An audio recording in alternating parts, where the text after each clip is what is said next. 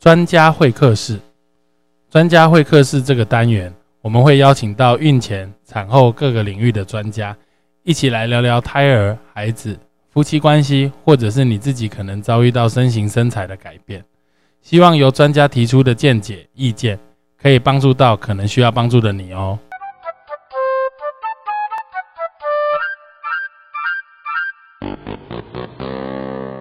Hello，大家好，欢迎再次回到这个专家会客室哈。今天这个我们很高兴有机会请到我们洪硕辉洪医师来跟大家聊聊聊一下这个乳房疾疾病，算是女性算是特有的这个状况了。呃，对，算是女性一个很大的问题。对，洪医师是这个资深的这个乳房外科医师啊，哈，他主要是现在是在我们核心民权妇幼诊所担任这个乳医的副院长。那之前是在私立联合医院，对，那现在今年开始也有在这个中心诊所，对，有开始呃有做一些乳癌的手术所以啊，不管是良性的乳房疾病或者是癌症的部分嗯，这个洪副院长，洪副现在都都都已经在台北市嗯都可以做得到，所以我们今天就是先要花大概四十分钟到五十分钟左右，嗯。聊聊洪副的这这这这。几十年来，就是在研究这两科。我们我们我们先让大家了解一下，其实对。以以我自己啊哈，因为我们是产科医师，所以我我的对象几乎全部都是妇女性，对。包含红红红妇，我想应该是几乎全部都是女性。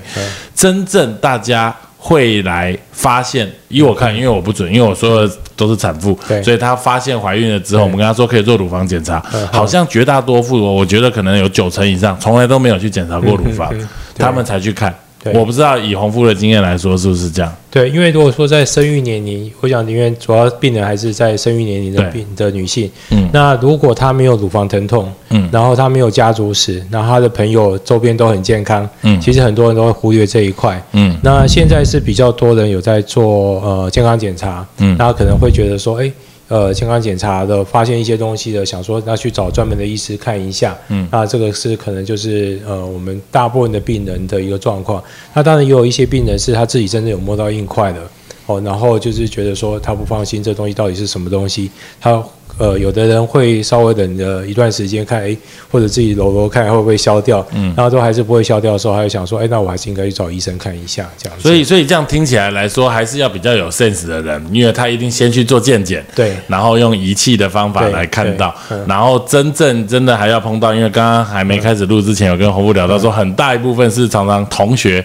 对办公室、对隔壁的同事嗯被人家检查出来说啊得了早期乳癌，自己才吓到，哎，嗯好像都忽略到这一块，好像比例上是比较这样。对，因为尤其因为女性还是会比较害羞，然后嗯想说这、呃就是比较会觉得呃不是那么自在去看乳房的检查，嗯。然后所以大部分就是刚才像林院讲的，就是说，哎，有一些特殊的状况，然后或者是呃，还是当然还是有一部分人是自己有症状，嗯。哦，然后有一些人是呃完全没有症状，想要来做健康检查的比例来讲的话，在台湾当然我其实我觉得看里面讲说这几十年来，但我从以前看到就是比较少，那现在其实慢慢会越来越多。那是因为食物越来越越西化哈。呃，对，那个食物的西化可能就是很容易得到乳癌。那我的意思是说，就是比较多的人会觉得说，哎，我还是去看一下，看一下对我还是看一下乳房。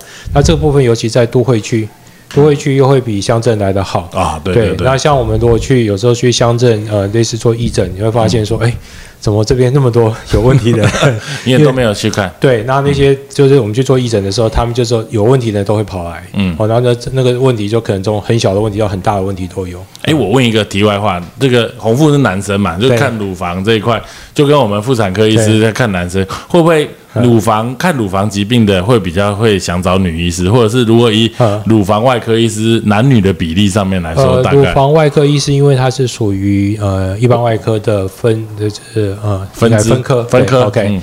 那所以因为外科医师本身就是还是以男男性生居多，嗯。所以真正乳房外科台北大概呃真的比较。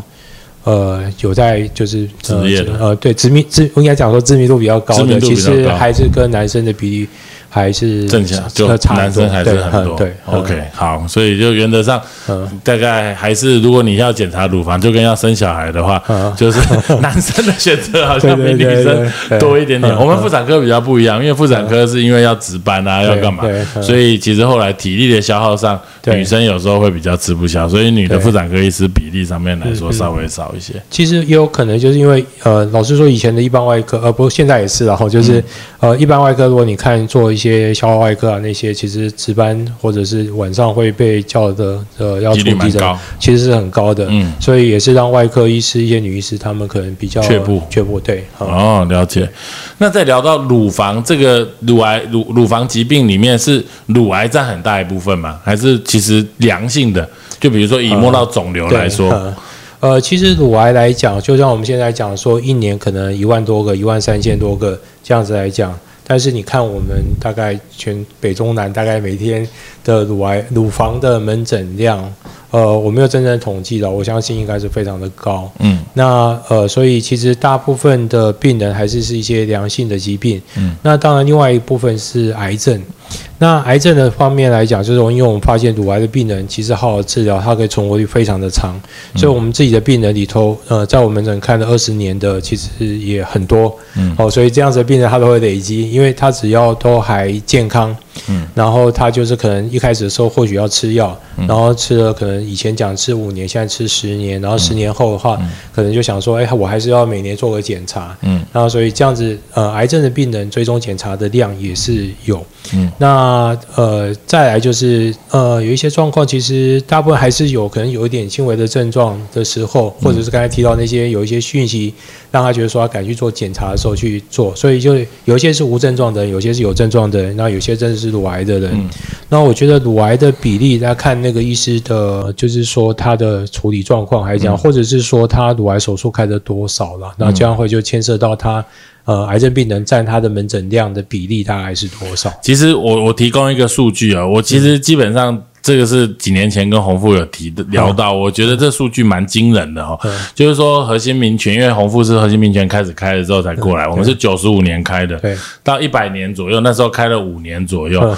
那我们的门诊量乳呃乳房外科的门诊量 case 是慢慢上升，但是从我们产检，然后很多妈妈没有做乳房检查，我们把它转介到嗯。乳房外科来做检查，这五年下来累积新发现的乳癌数量嗯。有两百多例啊，呃呃，对，比例。应该是有，应该是超，可能也超过这个数字，超过这数字对。很恐怖哎、对，我觉得蛮恐怖的，比例蛮高的。而且我们有一段时间，那时候其实有时候真的病人也是，就是一阵子，有一段时间好多在哺乳期或怀孕，我们讲怀孕哺乳期，就是呃，就是从怀孕到呃生产完后一年的怀孕哺乳期的乳癌，那时候就连续在两三个月来的快要八个还是十个，我有点忘记了。我真的说好多、哦，对啊，以这样子的比例来说，一年等于就是五十个左右了我。们一年现在应该是差不多六七十个以上在那边，一年对六七十个，等于这样五年下来有三百个，对那比例比我想的要高很多。对啊，因为因为我觉得怀孕是是一件很开心的事。对。然后因为怀孕，我们是建议她可以去做乳房检查，可能也哎傻傻的就去做了检查，检查完之后跟她说，哎看起来怪怪的，有硬块，切片出来是癌症，呵呵她有昏倒。还有一次是嗯。我记得这也是红富的 case，、嗯是我的产妇生产，那、生完产之后要挤奶，我们泌乳顾问挤挤嗯说腋下，嗯，哇，好硬好大一块，就是腋下淋淋巴结整个全部都是癌细胞转移。对。对啊，嗯所以这个比例来说，其实到底我们我们做乳房自我检查到底有没有用处，呃，还是干脆都不用检查，全部都来做超音波就好了？以前我们在电视上很容易看到，就是说建议要自己做自我检查。那你现在会看到，呃，很少看到，应该不是说。对啊，然后就因为为什么？因为我们大部分的肿瘤，就以以学术论文来统计来讲，大部分两公分才发现得到。嗯，那我们在过去的经验是两公分才摸得到才，摸得到，嗯对。那在过去的经验是，呃，很呃，我们讲神经质好，或者是很紧张的人，他可能会呃，没摸都摸全部两边乳房好像都有问题。对，那呃，神经比较大条的人，或比较没呃没有经验的人，他会觉得说，他摸到三公分，他自己都不知道。而且我还听说有一个研究说，找那个某大医学中心的乳房外科医师来摸，摸完确诊率好像不到一半，比丢铜板还差。对，因为我们乳房的硬块哦，其实大家呃，其实最常见的乳房的硬块还是囊肿，就是水泡。我以为是假奶。呃呃，对，假奶的话，应该是 还是没有那么常见。这么常见？对，那其实是水泡。那其实，在以对。那以前我们在呃还没有超音波，就是可能就是我年轻的时候还没有超音波的时候，其实会有很多医生就想摸一摸啊，你这个是癌症，然 后然后就是 摸一完就直接跟他说癌症。那因为因为我们的这教科书上面告诉我们东西比较硬的地方，比较硬的东西是恶性的，比较软的东西是良性的。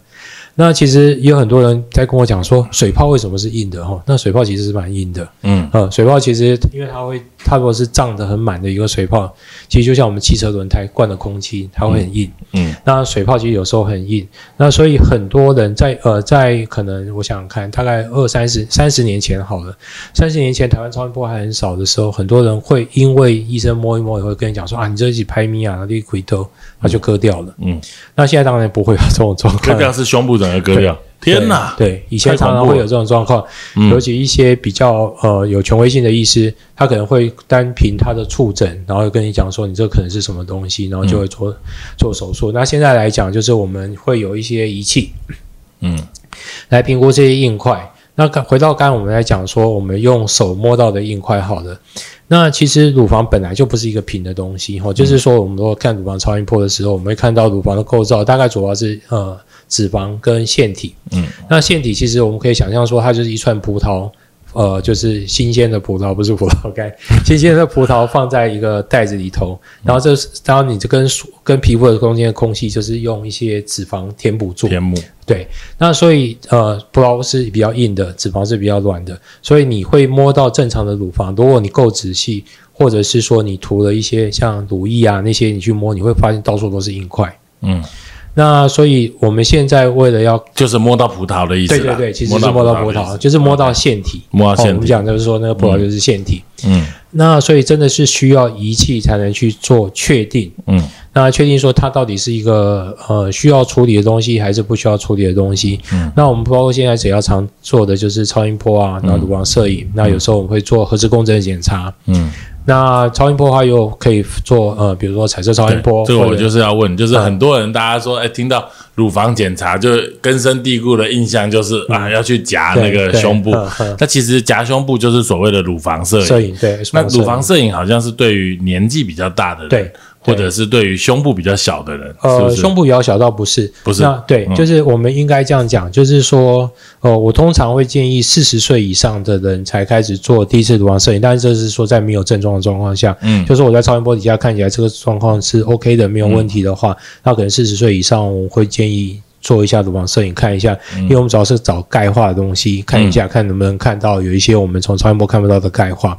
那乳房摄影来讲的话，其实呃，对于脂肪性的的乳房，就是说呃，我们胸胸部比较大的，对，胸部比较大的，或者我们讲说东方人的乳房，其实很多人会看到一个呃诊断叫做呃，就是致密性，就是比较 dense 的一个乳房。等于脂肪细胞太少，对，脂肪细胞太少。嗯，我每次致命性我都不知道怎么讲，病人都听致命性，致命性听完头都晕了。然后就是它比较，就是脂肪比较少，就是都是葡萄了。对对对，都是葡萄，没有脂肪，对不对？对。那因为我们的肿瘤在 X 光下面，嗯，在 X 光下面，它如果钙化也是白色哈。那如果是 X 光下面来讲，如果是一个肿瘤没有钙化，它呈现是白色。X 光下看起来是是白色的。那我们的腺体也是白色的，嗯，所以这样子对比就不强。所以所以乳房摄影看不出来，对，看不清楚，看不到。然后，如果是脂肪性的乳房，就是它比较是它比较偏黑色的，嗯，所以你的肿瘤是白色的，嗯，它的对比就强，所以你就容易看得到。所以我们的肿瘤是从腺体长出来的，对，还是从脂肪长出来？呃，从腺体长出来的。所以胸部大小跟跟乳房会不会长肿瘤没有关系？呃，应该说没有关系，对。但是我们其实会看到一些，呃，就是呃，我们讲说它发育的非常的不好哈，就是说你会看到有一些人的乳房非常的硬。嗯哦，然后就是真的几乎完全没有发育的那种感觉。嗯那那种其实我们去做他的乳房摄影的时候，常常看到里头非常多钙化。他其实有一些人的乳房为什么也没有发育，就是因为他在很年轻的时候就开始在发炎。嗯那发炎又产生我们讲纤维囊肿合并钙化的现象，嗯所以你会看到那个乳房整个都没有发育起来。所以乳房大小是腺体的大小，呃，没有脂肪加腺体的大小。可是胸在在胸部在青春期发育的时候，腺体会长大，乳房也会，呃，那个脂肪也会增加就。看他胖瘦。对那胖的人胸部也不一定大啊，对，所以就是，但是胖的人他的乳房里头的脂肪比例会高，嗯，嗯，这样子。那我们看腺体就是所谓的乳腺哦。对，嗯那所以我们有办法用诶用乳房摄影看到它腺体的多或少，多或少来预测它奶量多或少。呃，但是大家不会这样子做，因为这样子呃没有必要，因为这通常是年轻的嘛，嗯，哦，就是伯伯的妈妈大部分还是年纪轻的。，对那我们其实用超音波就可以看得出来。哦，所以其实超音波看得出来它对会有奶或没奶。对，哦，新的观念呢，我又想到，那以后每个人都去超音波看一下，超呃，就是说我们 不来预测你会不会有奶。就像你们预测小孩子生出来多大一对样，哎、是。我还没想过这一点呢，真的是有一句。呃，对，当然应该就是讲说，我们会知道说它的腺体的多少。哎，我不知道你有注意到，之前我们有一个，白痴公主啊，哦不，对，不是不是，我刚才在想要看这个。他说他是 A 奶 A 减，哦哇，我们有个员工，他后来就是生产完以后，他奶量很多，嗯，他就他就在那个群组里头讲说，呃，红户说我的奶量会很多，虽然我很瘦，但是我的里头都真材实料，都是腺体，不是脂肪。对。对对对。哦所以真的奶很多。对，对，真的奶很多，所以真的嗯真的有用，所以看看腺体就知道，对看腺体嗯。对，但是腺腺体多的容易得乳癌，也不能这样呃、不不。能这样讲，对，真的嗯不能这样讲，因为就是、呃，其实我刚才讲到呃的是在讲说慢性发炎哦，比如说嗯呃慢性发炎的人其实容易，那所以我们会看到有一些很乳癌的病人，他真的乳房很瘦，很多病人不是很多病人，有些病人就跟我们讲说，你看我的乳房这么小，我还得到乳癌，怎么这么衰？对，就是嗯，对，那就是因为他其实他的乳房的小，是因为他从很年轻的时候就呈现在一个慢性发炎的状况。那我们还是认为说慢性发炎跟癌症是有关系的。那他他怎么会一直慢性发炎不？知道，其实这部分大部分其实这个东西它还算是一个呃假说的状况，或者是一个大家研究的一个方向。嗯但是还没有说很确定的说，哎，你是为了什么原因造成这样子？其实我们即使讲到乳癌，我们都很难跟一个病人讲说啊，你一定是什么原因造成的，嗯因为即使你带了癌症的基因，嗯，你也不见得会会。发生啊，对对啊，那就像你看到我们有一些病人，他们全家人就是最养生人得到乳癌，嗯我相信这个在很多疾病上面都看得到。嗯哦，就是说，因为可能又包括情绪上面、精神上面的因素，嗯可能就是很养生人，说不定他给自己的压力很大，嗯那这样说不定也是会增加得到一些呃癌症的机会，这样子。嗯嗯。那那我刚刚一直我对慢性发炎这一点很有趣，嗯就是说如果如果我们能够减少慢性发炎，或者是这个所谓在在青春期的时候改善这个问题，是不是胸部会长大一点？一 直呃，这个要靠题 靠音乐来研究，是 这样可以造福很多人。所以没有也也不知道，没有没有什对么关系呃。没有，就是没有很很强的，就是现在大家都在讲 evidence base 嘛 OK，就是就是你很难去找到这个东西。那那所以你对于坊间那种很多什么吃什么东西乳房嗯可以再发育、再长大怎么样？觉得应该没有什么意义哦。呃，其实呃有一些呃，我其实我不太不完全排斥这些东西，然后因为有些人好像就会觉得吃吃好像也有效，那我们大概就是跟他讲说，哎，你看一下里头是不是一些动物性荷尔蒙的很多。嗯啊，那如果是的话，你可能要小心，因为这东西对你的长久或许会有影响。嗯那剩下来讲，我们没有说呃，就是绝对排斥。嗯那其实我觉得乳房的大小还是跟原来的基因有关系，嗯然后饮食习惯也有关系。因为刚才有讲到一部分，就是说，哎，你你比较胖一点的人，乳房会通常会大一点。嗯就是说，你可能胖一点，没有乳房没有很大，但是它里头油还是很多，嗯所以它还是至少能够维持在一个一一定的大小。的对 OK 嗯，那一般来看，乳房，我我我们就是还是回到原来问题，就是说一般来看，呃，乳房外科的门诊，但大概会做的检查，就刚刚说的乳房摄影跟乳房超音波，然后这样子来来做一个初步的对诊断。嗯，然后有需要的话会再排核磁共振。对那个乳房其实好好的做乳房超音波跟乳房摄影，它的准确率跟核磁共振是差不多。嗯。那其实核磁共振来讲，它对于一些鳞期癌，嗯呃，鳞期癌的诊断其实可能不会比，不见得，应该不是不是说不会哈，就是说，呃，不见得会比传统的检查来得高。为什么？因为太小了。呃，不对，然后核磁共振它是一个我们讲的叫做功能性影像，嗯所以呃，在推那个核磁共振的时候，我们呃有些放射科医师或者是说有一些专家医生，他们会觉得说啊，你这个东西呃，因为临起来的时候，它的血液新生不明显，嗯那所以在一个功能性影像，功能性影像就是我们可以看到借由它的显影剂的分布来知道说这个东西是有问题的。嗯那在临起来的时候，它这方面的表现不强。嗯，那所以有的医生就说没有关系啊，表示这个癌症其实是生长的比较温和的、啊，所以我们从 MRI 看可能会看不到。但是我我其实我还是蛮赞成，就是有一些。呃，有一些状况下还是做一下核磁共振，比如说它是一个小叶型乳癌，就是有一些乳癌它其实是比较容易两侧，嗯。或者是我们一开始就发现它是多发性，就是说我们发现它不止一颗，嗯。那这时候手术前做一下核磁共振检查是绝对有帮助的，对。嗯，OK。那就我了解，超音波我们还有所谓的全自动化的 超音波跟一般的超音波，这个差别在哪里？呃，全自动的超音波的好处就是说，我们比较，其实超音波大家对呃被大家所呃讨论的，或者是说严重一点就讲说诟病好了，就是说就是可能就是有操作者、嗯。操作者的因素在哈、就是其实有人做统计说，呃，就是新看见有病但没看到，对对，然后再来就是说，甚至有人做统计说，哎，星期一或者是早上的时候比较容易 miss 掉，哦，就是说你可以休息对对对休息以后你再回来。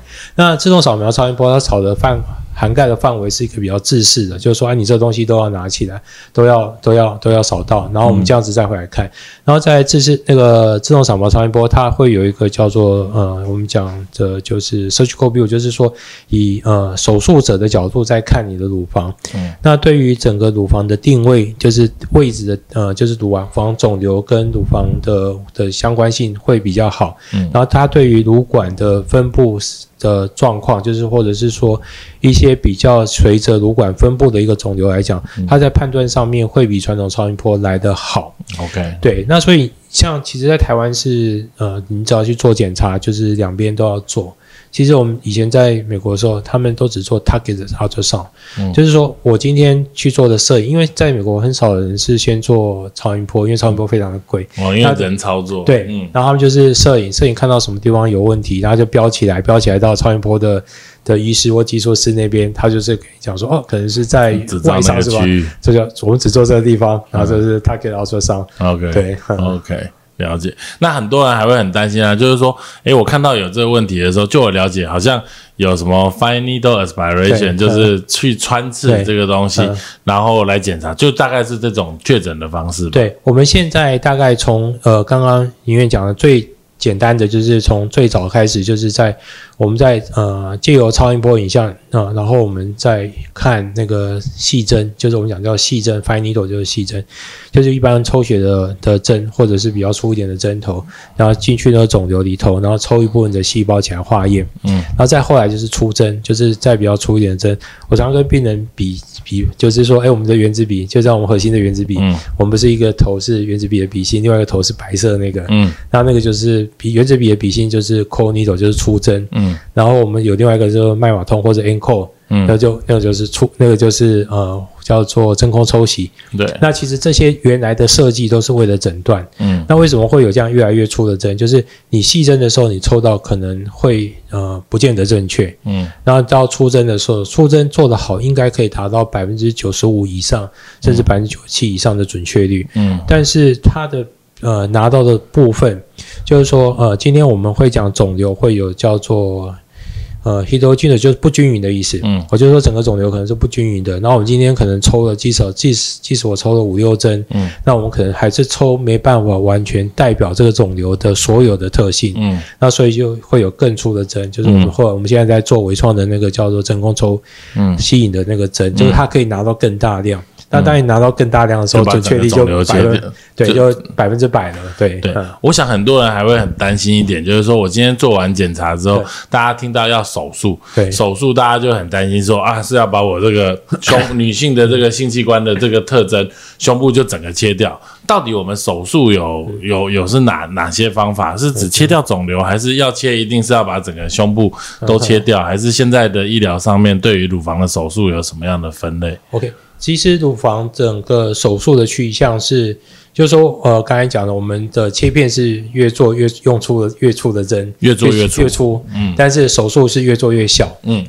那 可以做越做越小的原因，也是因为我们发现的有一些呃有一些很好的药物，嗯。哦，那我们可以把肿瘤控制得很好，嗯。所以你就不用像以前一样。那从最早以前是把乳房切掉，还把胸大肌也切掉，胸大肌，对，胸大肌也切掉，这个大概就是差不多一九一九六零年以前，嗯一九六年以前。那后来就开始觉得，哎，其实切这胸大肌没什么意思。嗯好，那我们就是把乳房整个切掉，腋下整个淋巴都清除掉。嗯那这个大概就是呃，就是一呃，大概呃一九五零一九六零年后的事情。嗯那到了一九七零年代的时候，大家慢慢觉得说，哎，我可以对于小一点的肿瘤，我们只要部分切除，嗯。那这就是乳房保留手术。嗯。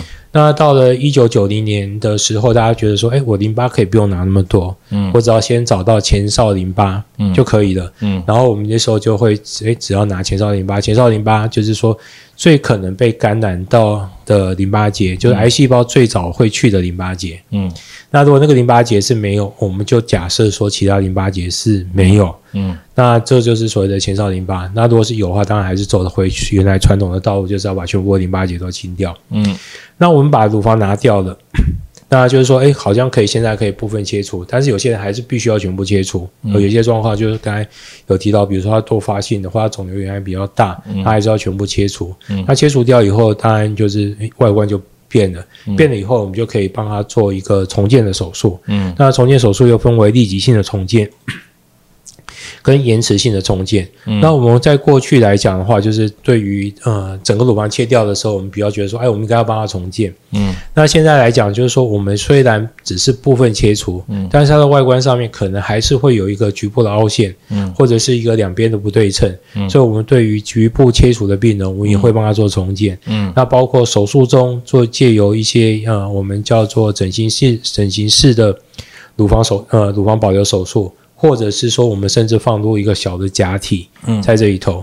那对于手术的疤痕来讲，我们过去大概就是传统的手术就是很长，就是你乳房就胸部上面乳房乳头什么都不见了，然后在上面可能割一个十几公分的一个伤口，那那是传统手术，就是全乳房切除、乳房根除术。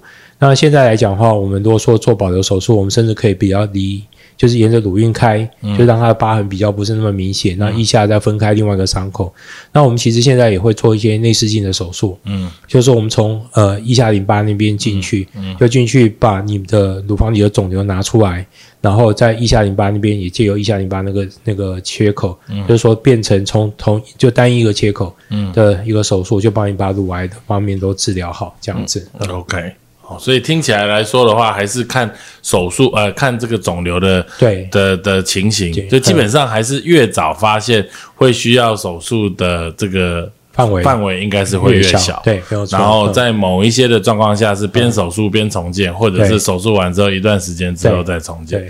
讲到重建，会有很多这个女生因为有有这个做这个义乳，就所谓隆乳啊这些的问题，到底隆乳跟跟哺乳会不会有关系，或者是说隆乳跟乳癌会不会有关系这一块，大家会很好奇。好，隆乳大概我们讲正规的哈，有一些不正规的，我们就不管它了。OK，那呃，正规的话来讲的话，比如说我们做自体脂肪，大概、或者是做置入假体，或者我们讲的呃呃以前的就是果冻细胶，或者现在讲的膜膜滴，滴对，然后那些东西，那放进去，不管是放在呃乳房下。就是乳房组织下，或者我们讲腺体下，嗯。或者是肌肉下，其实对于乳房的呃哺乳不会有影响，对于乳房手术后，就从呃整形手术后乳房的检查也不会有影响。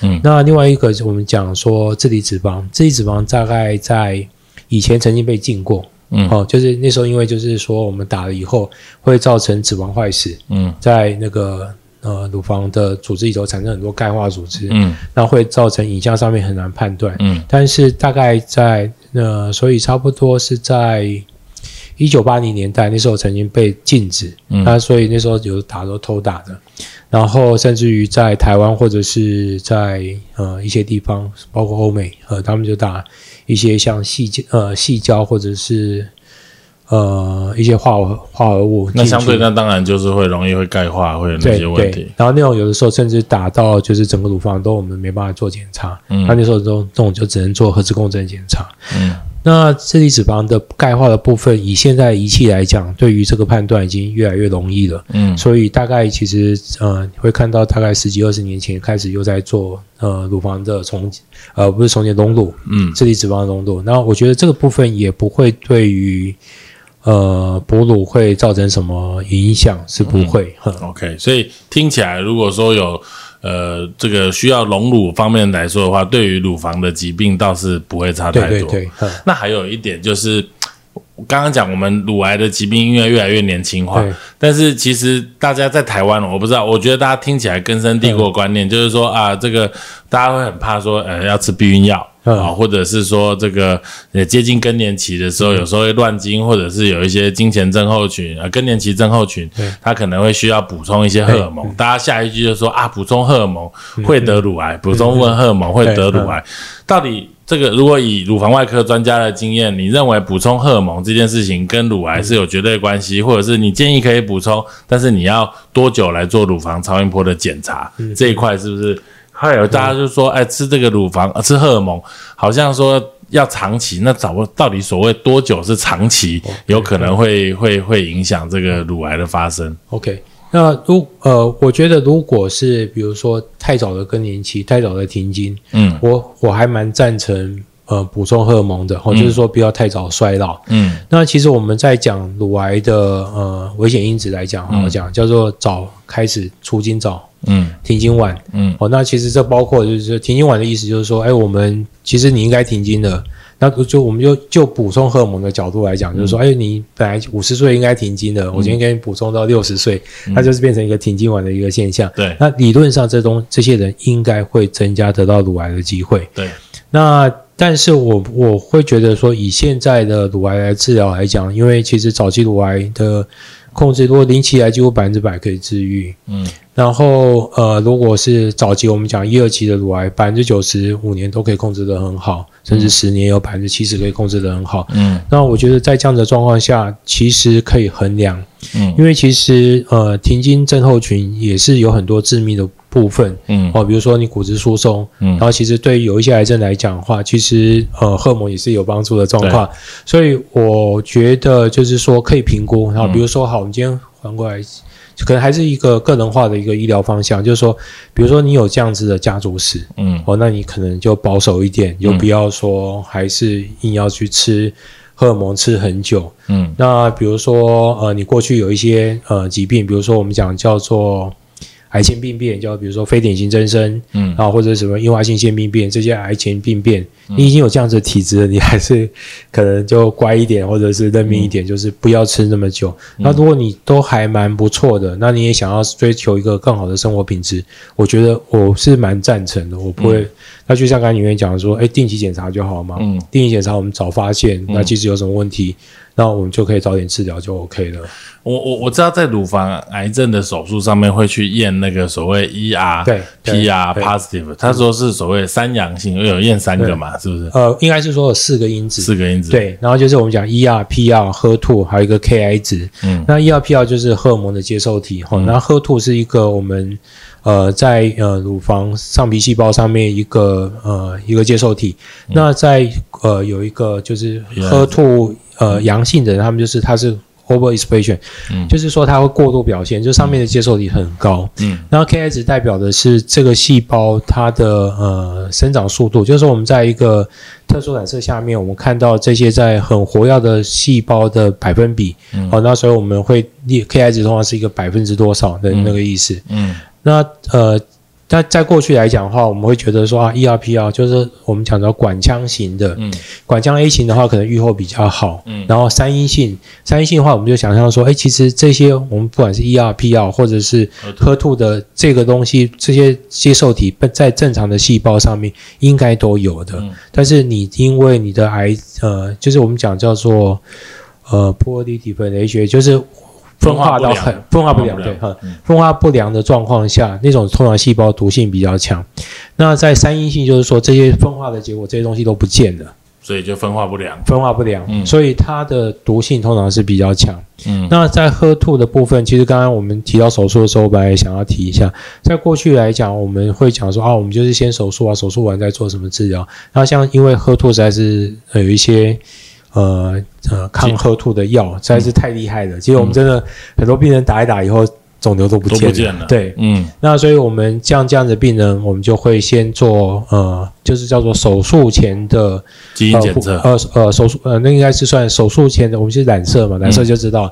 然后我们就是手术前的化疗标靶治疗，让肿瘤变小了以后，所以就是做 core needle 把 biopsy，完了以后，可能然后就把那个那把那个那个简体拿来做 HER2 的染色，对，就是比如说 ERP 要喝 to KI 这四项的染色。把它。拿来做对染色，，嗯，对，来决定说这要怎么样子的一个治疗方向。嗯。那现在就是就是我们一直在讲的，就是个人化的医疗，就是嗯。说，哎、可能呃你的细是怎样的治疗对你比较好？嗯那现在可能像比如说在做一些更深入的基因检测，嗯然后就是会有分到更多的一些突变，然后对于选择药物也会有帮助。嗯所以其实我会我个人的看法是，乳癌手术将来是真的是越做越小，啊，就是说。呃，其实就像我们看到一些癌症哦，其实癌症还是一个全身性的疾病哦。嗯然后不管是手术、放射治疗，它都是一个局部的治疗。我觉得局局部的治疗没办法真正把一个癌症病人治疗好。嗯但是如果你能够找到一个全身治疗的全身性的一个治疗方式的话，其实是可以把癌症的控制非常的好。嗯所以我相信乳癌手术将来是会越做越小。嗯，呃，甚至可能可以就是一个洞进去就 OK 了。嗯，我我我们又又在刚刚讲到基因检测，因为就是国外那个安吉丽娜·裘丽，还有包含其实包含我们自己绘制对基因也都有在做这个所谓 BRCA one、对 BRCA two 的基因检测，还有包含刚刚所谓 HER2 啊这些很多的基因检测，现在都可以做。到底红富你觉得？呃，对于一般的人健检，如果加做这些项目，呃，有没有意义？或者是还是你觉得，嗯因为有时候其实现在以我，你问我说，嗯。哎，我我的爸爸妈妈有没有乳癌，我可能还知道；嗯。问我姑姑有没有，我可能没有那么熟，都搞不清楚。所以家族史其实嗯其实有时候有点困难。以以以现在的的的这种小庭小家庭嗯。沟通方式沟通，大家都赖我赖我姑姑，你有没有得过乳癌？这很奇怪。所以会不会干脆直接做基因检测就好了？会不会比较简单？或者是有家族史的，跟他家族有基因检测的这个相关性到底高不高？呃，我觉得家族史，尤其像我们讲 c a one two 那个东西，呃，其实它的呃在临床上表现是很有意义的。我、嗯就是说，你真的带那个基因，你将来得到乳癌机会是非常高的。嗯那或者是卵巢的部分嘛，哦，那那所以我觉得这个还是一个趋势。那我觉得今天，呃，如果能够呃，就是鼓励大家好好的做基因检测，我觉得这是一个很好的。那其实就是像呃，我我我是觉得啦，我是觉得说，呃。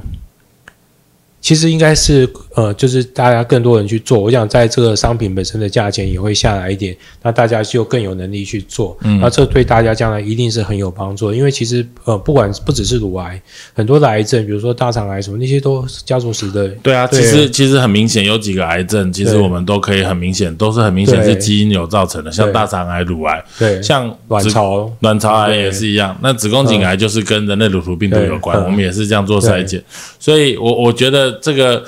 癌世界，呃呃，应该是说时代在进步对哈。这个从十九世纪、二十一、呃，现在二十一世纪，对二十一世纪也过了二十年。这二十年来说，基因检测其实很进步。对如果以乳癌这个疾病来说的话，其实基因检测应该占有蛮蛮重要的一个角色。对，没有错。因为现在从我们刚才讲的，就是说手术前决定，就是呃手术前的决定，就诊断的时候决定你的治疗方向，嗯这时候会做一些呃所谓的基因检测。嗯，然后到后来，其实呃因为少数的病人还是会，就是我们讲说它在于。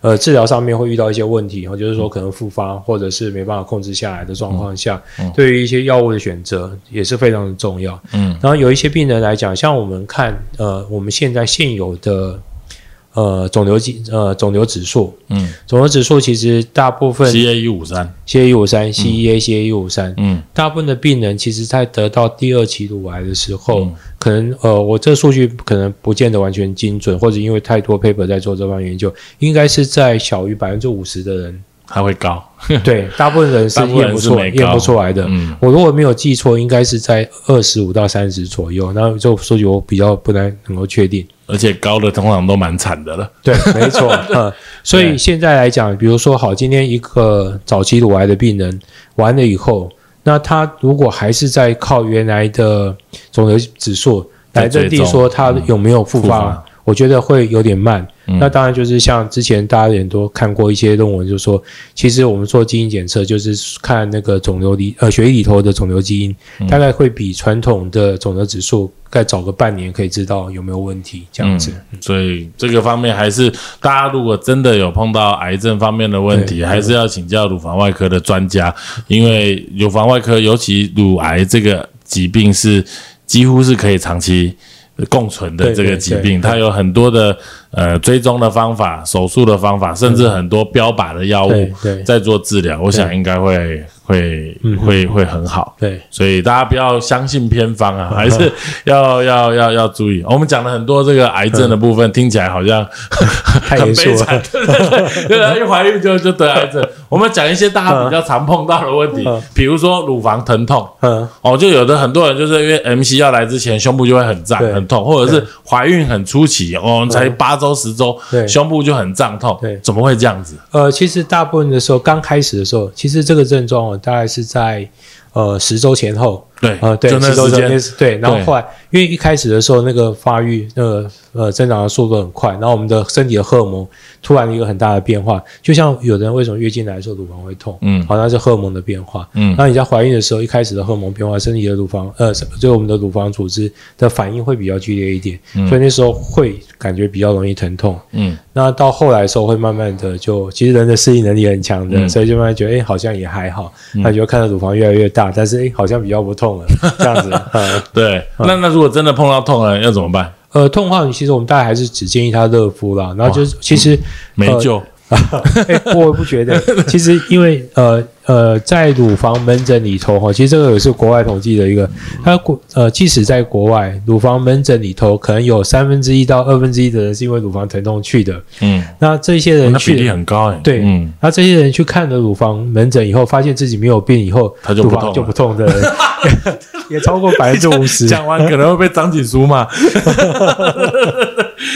所以就是觉得怪怪的，对，就就是就确定一下吧，因为确实因为这个几率也是有，但是大家就注意一下。那吃止痛药会有帮忙吗？可以啊，可以啊，一样嘛就普拿疼这些什么都 OK 对，都可以。嗯，对，怀孕造成的也都是可以吃这方面的。，对那我们开始的时候，我们都会建议热敷，热嗯敷还是没有效，好吧？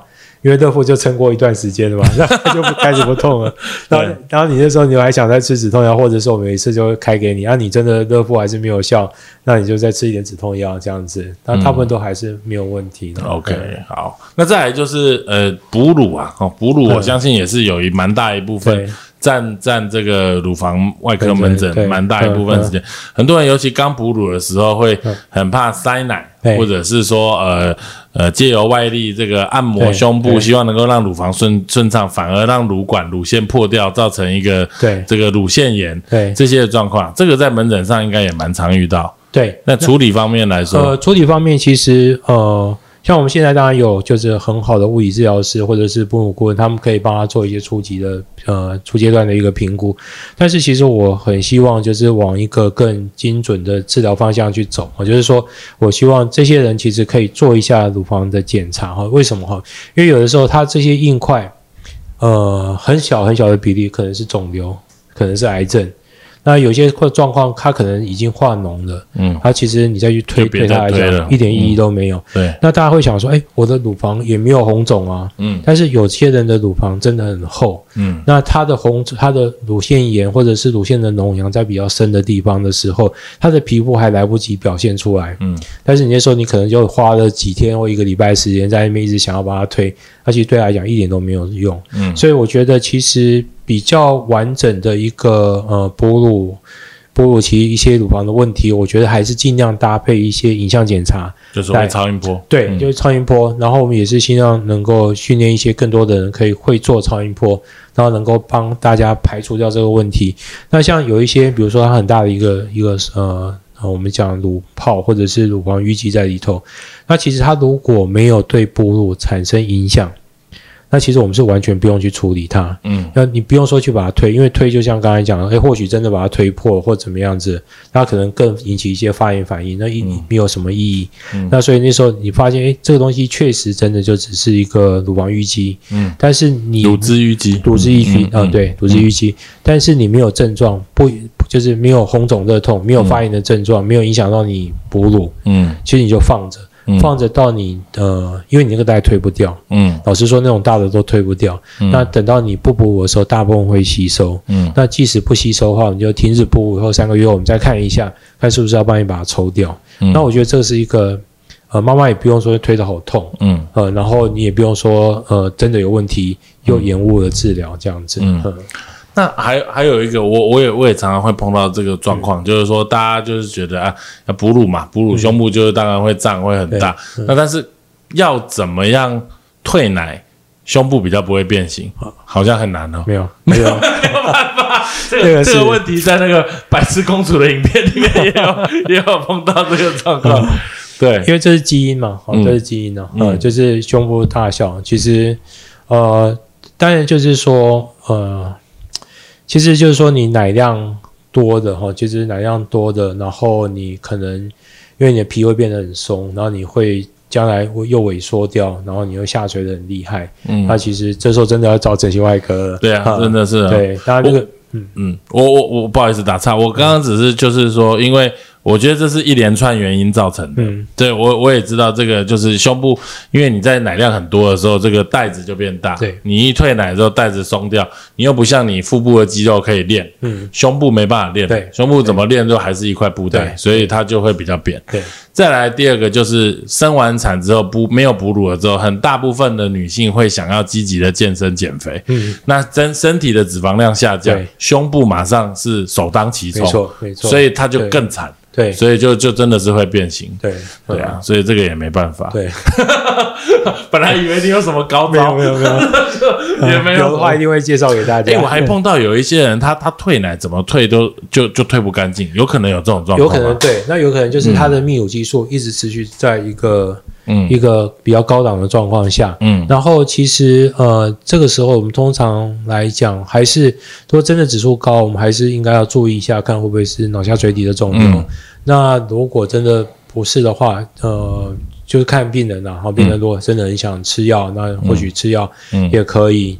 然后因为有一些脑下垂体的肿瘤，嗯也会借由吃药变小，啊、就是说不用开刀，嗯嗯，这样子。那所以这个看，那其实从另外一个观念来讲是说，呃，在小朋友可能五六岁的时候，你还偶尔挤得出乳汁来是正常的。嗯我就是说要接受这件事情，然后就不要想说啊，我怎么一直还有乳汁，那说偶尔挤出来没有关系。那比较比较需要积极处理的，大概就是整天湿哒哒的，就造成你的生活上面的一些困扰的时候，嗯可能真的要去验看看它到底是什么原因造成的。嗯，好了解。那最后我想要请问一下洪富，就是说。嗯，你刚刚讲了这么多这些东西，我们有没有？因为我们的听众主要就都是孕妇 或者是年轻的产妇，甚至还没有怀孕，但是 对我个人有崇拜的感觉。就是就是我的意思是说，对于这些族群来说，有没有什么忠告？就是对于他的就是胸部方面的疾病的建议。嗯，好，就是说过去呃，比如说呃，我想不管有没有怀孕，然后那大概就是呃，其实大概女孩子三十岁以以后，我觉得还是做一下检查比较好哦。那不管你过去有没有什么问题，那当然有家族史的人，甚至我们建议他更年轻的时候就开始做一下检查。嗯，然后在怀孕的时候，呃，一定会有硬块。那这个硬块大概百分之九十九是没有问题的，或者是很安全的。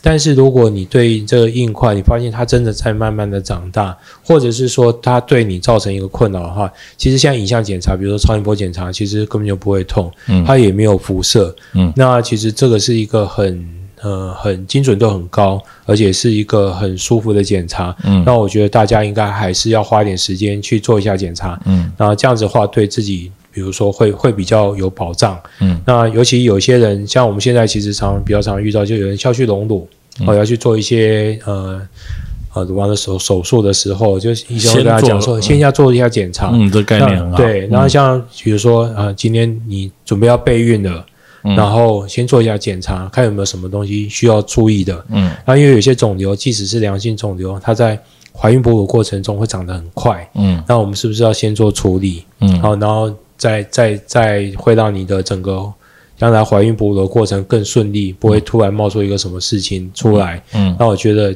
呃，花点时间去做检查是最重要的事情。如果在怀孕当中发现，诶，或者是我们所谓出针、细针切片确实是乳癌的时候，我们会直接手术吗？呃，其实看它的什么在哪一个时期。嗯，那现在因为有很多化疗药、化疗的药物，甚至在于怀孕的过程中心都可以做。哦，真的。对，所以不管是在第一，我们讲第一个。呃，第一、第二、第三期的呃，就是怀孕过程，其实都有一个配套的方式在做。嗯，那可能就是我们呃呃，大略来讲，就是说，呃，其实因为手术这个手术对胎儿来讲，其实还是算安全的。对。那有的时候很早期的时候，我们甚至可以先做手术。嗯。然后，然后比较接近快要生的时候，可能就让他先生出来。嗯。然后有一些该做的一些治疗，比如说化疗那些，我们可能也会很早的时候就开始给他这样子。OK。好，今天真的是很谢谢 洪富接受我们的访问，因为我觉得，我觉得这件事情其实就像我刚刚提到，因为我我一开始很 shock 说，哇，我们竟然发现这么多早期乳癌，那其实一则以喜，一则以忧，就是说，哎，你今天刚生一个孩子，就隔天跟你说你得了乳癌，这种悲喜交加，真的是很很辛苦。但反过来说，如果能够在这么早的时间，因为怀孕，我们建议你去检查而发现，反而可能是零期或一期的这个机会高很多，可能你就 Q 就治就痊愈了。对对，那痊愈了这件事情就可以完全，嗯嗯，很多人哦都是在得到癌症之后才开始过自己的人生。对，没错，我觉得这点是这样。对啊，尤其在碰到。生命这件小新生命刚出来，本来就好像是一个不一样的人生，就又碰到了癌症，就真的重获新生。对对对，比较懂得怎么过日子。对啊，有时候就是工作或者是很本来很在意的事情，有时候就变成没有那么在意了。好，谢谢谢谢谢谢欧富，谢谢。